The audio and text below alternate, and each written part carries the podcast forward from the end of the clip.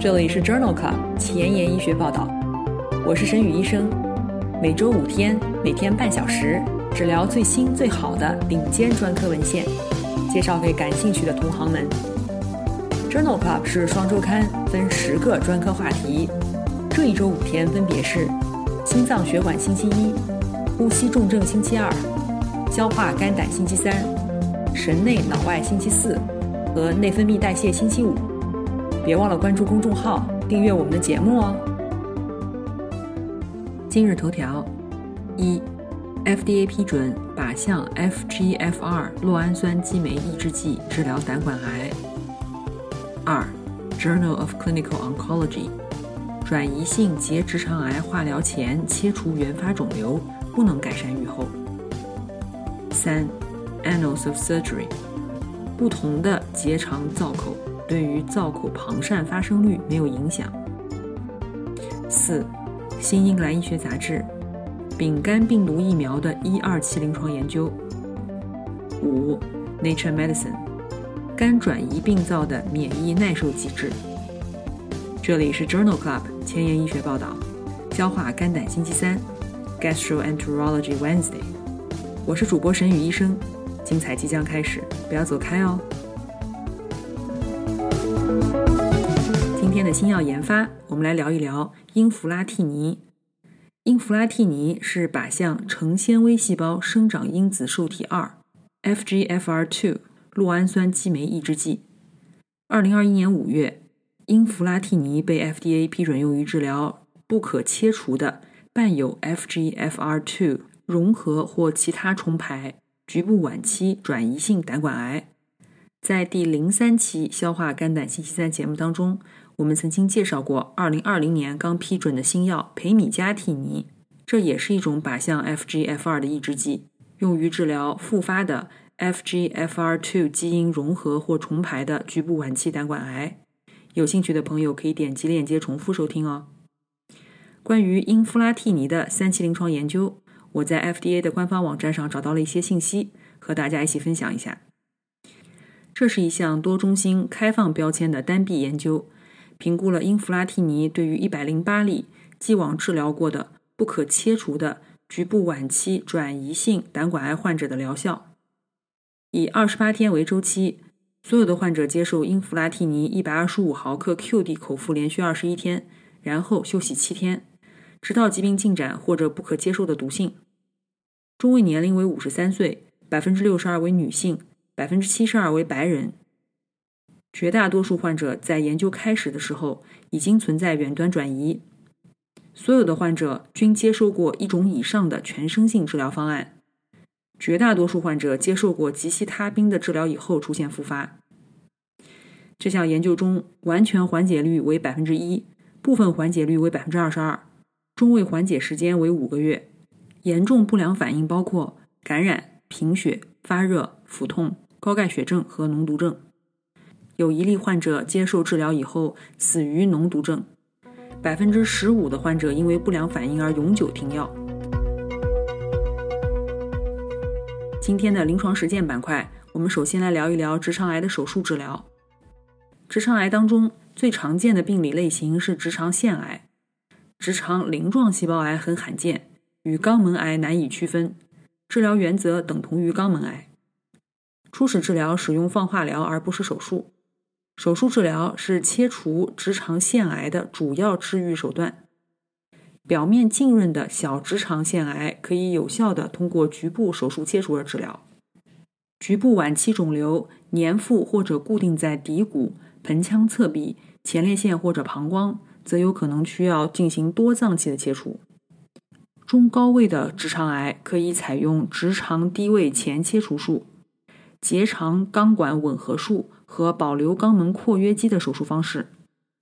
低位的直肠腺癌，距肛缘五公分以内的情况下，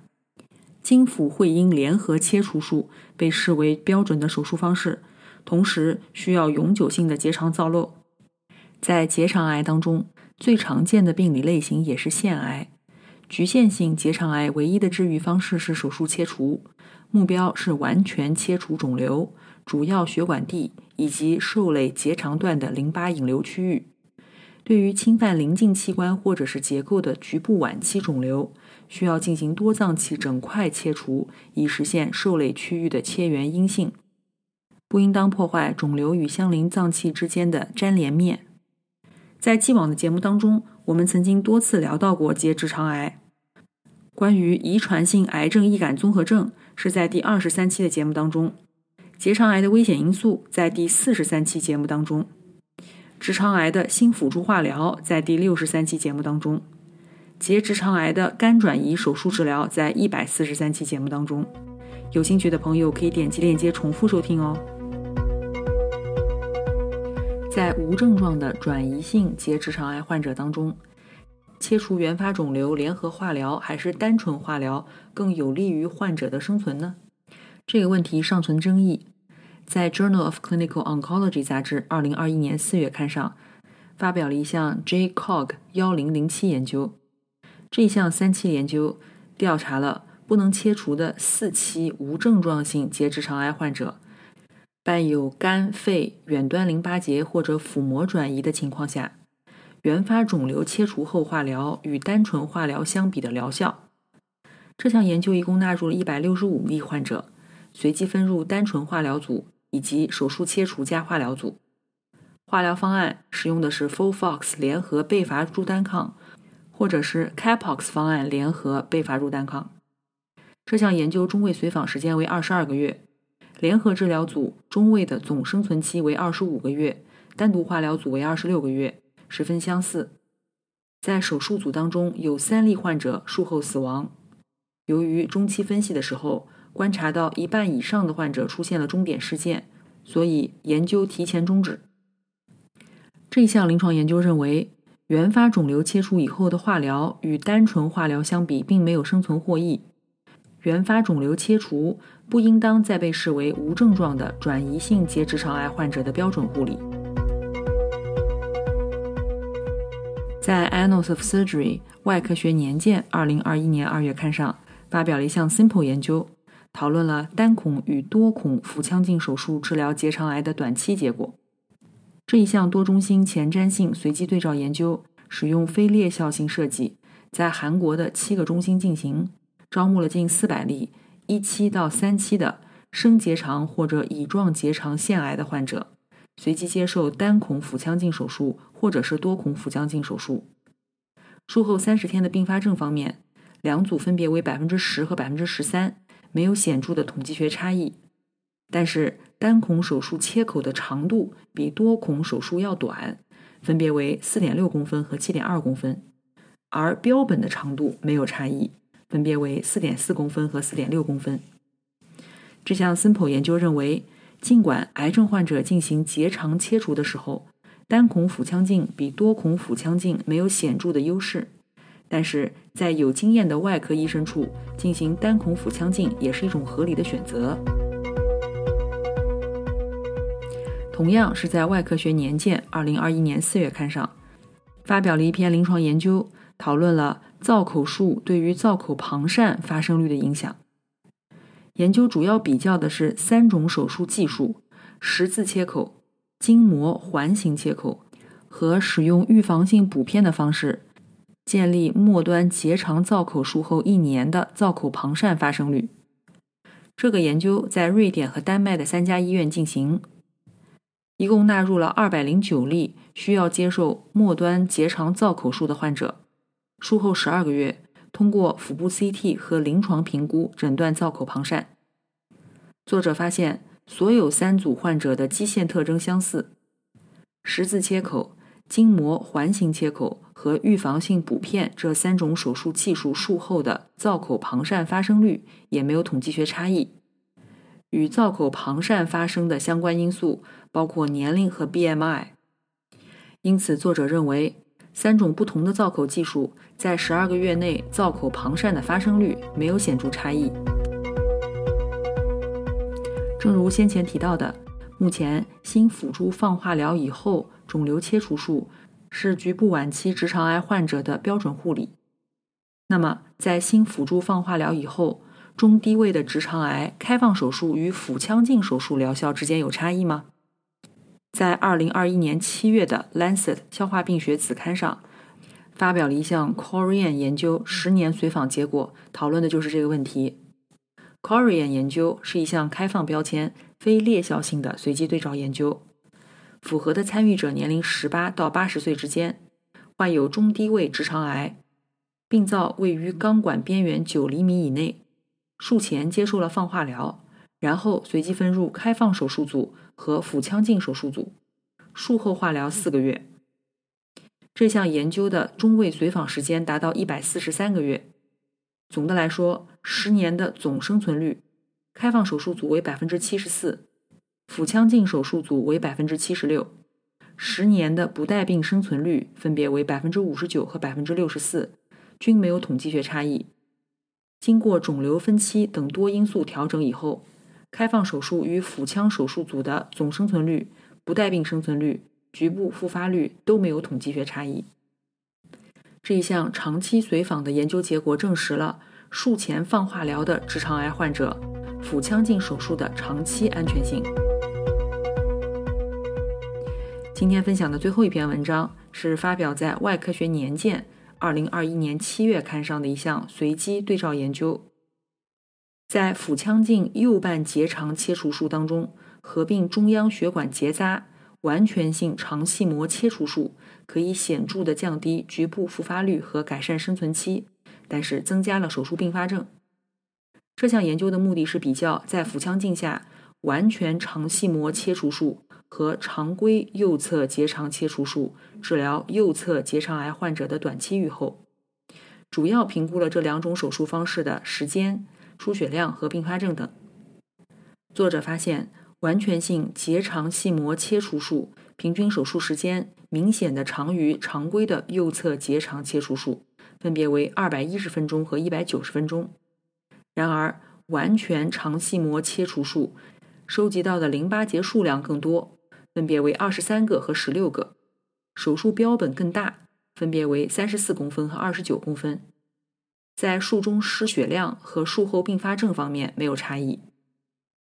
因此这一项前瞻性的随机临床研究认为，在腹腔镜下完全性结肠系膜切除术是一种安全可行的技术，在淋巴结摘取和手术标本长度方面均有所改善，而且不增加术中和术后的并发症。工作太忙，时间碎片化。每天半小时听我的播客，获取最新最好的临床研究。深感公众号内容太多太杂，质量参差不齐吗？每周五天看我的微信公众号，获取最好最新的临床研究。Journal Club 前沿医学报道，拉近科研和临床的距离。今天临床实践的第二部分，我们来聊一聊丙型肝炎。丙型肝炎病毒是单链正异 RNA 病毒，主要包括六种基因型。丙型肝炎感染以后，通常会出现慢性感染，百分之五十到百分之八十五的病例会最终发展为慢性丙肝，百分之五到百分之三十的慢性丙肝患者会在二十到三十年内发展为肝硬化。绝大多数慢性的丙肝感染患者仅有极轻微的症状。对于所有存在慢性丙肝感染病毒学证据的患者，都应当考虑抗病毒治疗。治疗的目的是根除丙肝病毒 RNA，降低全因死亡率、肝移植、肝细胞癌的发生率。丙肝病毒的六个基因型治疗方法略有不同，常用的药物包括干扰素和直接抗病毒药物 DAA。我们的节目曾经在第五十三期消化肝胆星期三节目当中聊到过丙型肝炎及其治疗，有兴趣的朋友可以点击链接重复收听哦。在二零二一年二月的《新英格兰医学杂志》上发表了一项关于丙肝病毒疫苗的一二期临床研究，在这一项研究当中，评估了一种新型的重组黑猩猩腺病毒载体疫苗。和重组牛痘疫苗增强剂，这两针都含有丙肝非结构蛋白。研究纳入了五百多例丙肝病毒感染高风险的患者，分入疫苗组和安慰剂组。在随访六个月当中，两组的慢性乙肝病毒感染发生率无显著差异，每组都有十四例患者发生了慢性丙肝感染，但是在疫苗组当中，感染后病毒 RNA 峰值显著降低，而且百分之七十八的参与者当中检测到了 T 细胞对于病毒应答的反应。两组患者发生的严重不良事件比例相似，因此这一项一二期临床研究认为，研究中测试的疫苗以及增强剂虽然不能够预防丙肝病毒感染。但是注射后诱导了丙肝特异性的 T 细胞反应，降低了丙肝病毒 RNA 的峰值水平。今天分享的第二篇文章，同样讨论的也是丙肝病毒的预防。这项研究是在澳大利亚的监狱当中进行的，使用的是直接抗病毒治疗作为预防措施。这一项前瞻性的研究称之为 STOP-C 研究。一共招募了澳大利亚两所最高级别的监狱当中监禁的囚犯，共三千六百人。根据入组时的病毒检测结果，将参与者分为抗体阴性，也就是未感染人群；抗体阳性 （RNA 阴性），也就是既往感染人群，以及 RNA 阳性的病毒感染人群。在未感染患者当中，每三到六个月随访一次，检测新发的丙肝病毒感染情况。在既往感染的患者当中，每三到六个月随访一次，检测再次感染。病毒感染者直接接受抗病毒治疗。所有的参与者中位年龄为三十三岁。这项研究持续了约两年半。